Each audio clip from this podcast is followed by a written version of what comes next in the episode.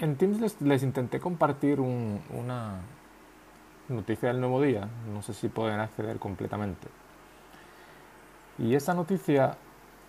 me permitía introducir la cuestión de cómo conocemos el pasado, o mejor dicho, qué diferentes vías, qué diferentes materiales podemos utilizar para acceder al pasado, para intentar reconstruir ese pasado, en nuestro caso la historia antigua. En la historia antigua y sobre todo en lo que se le llama la prehistoria, ya lo discutiremos más adelante, en el sentido, prehistoria en el sentido de antes de que aparezca la escritura, una de las fuentes que podemos usar, uno de los métodos que permite acceder a materiales que permiten reconstruir algo de las sociedades del pasado, es el estudio de los restos materiales, es decir, los métodos, los materiales que estudia la arqueología.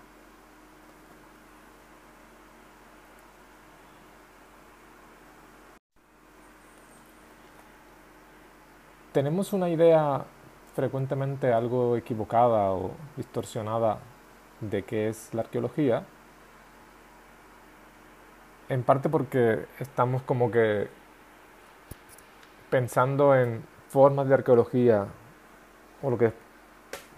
formas de protoarqueología que existieron en el pasado. Piensen, por ejemplo, en la música que puse al inicio, Indiana Jones, ¿no? El arqueólogo es un aventurero,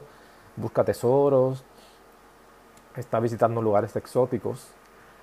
En realidad se puede hacer arqueología de cualquier época y de cualquier lugar, también de las sociedades industriales modernas, por ejemplo, porque en realidad, y ahí vamos a, uno de los problemas, la arqueología se ocupa sobre todo, si lo miramos cuantitativamente, de estudiar la basura y de interrogar, de estudiar a los muertos. Por eso, por ejemplo, la cerámica, que es un material que aunque se rompe, es muy duro y se permite, se puede reconstruir las formas y las decoraciones de, de las formas cerámicas. La cerámica, digo, y el estudio de cómo se entierra o cómo se trata a los muertos son fuentes fundamentales de la arqueología y son también las que muchas veces permiten identificar periodos, culturas, fases a partir de un elemento que se entiende que es característico, tanto en la cerámica como en la forma de tratar y enterrar a los muertos. Por eso les compartí o intenté compartir, no sé si pueden acceder, la noticia del nuevo día, porque hablaba de la práctica de la incineración. Sucede lo mismo con la escritura de algún modo, pero una cosa interesante en la arqueología es que se trata de algo que pertenece o se produjo en el pasado, que está presente en el presente del arqueólogo. Por lo tanto, estamos jugando con el concepto que se llama, se denomina anacronismo, es decir, algo que está fuera de su cronología, de su tiempo. Hay términos similares o que tienen que ver con eso, como el de pervivencia, como el de supervivencia. En el fondo lo pueden pensar así, lo que estudiamos los historiadores, sea a partir de la arqueología, sea a partir de la tradición oral, sea a partir de los textos, son en el fondo zombies, es decir, cosas muertas o que deberían estar muertas, pero que siguen estando presentes y por tanto siguen estando de algún modo vivas. O si lo quieren decir de otro modo, aunque supuestamente están muertas, de algún modo son actuales y se les puede dar vida. Bien, hablábamos de enterramientos. Hay dos formas esencialmente de tratar a los muertos. Una es la incineración y otra es la inhumación. Si lo piensan bien, se han hecho estudios sobre eso, cada cultura, cada sociedad trata a los muertos de una manera un poco diferente, pero siempre hay una idea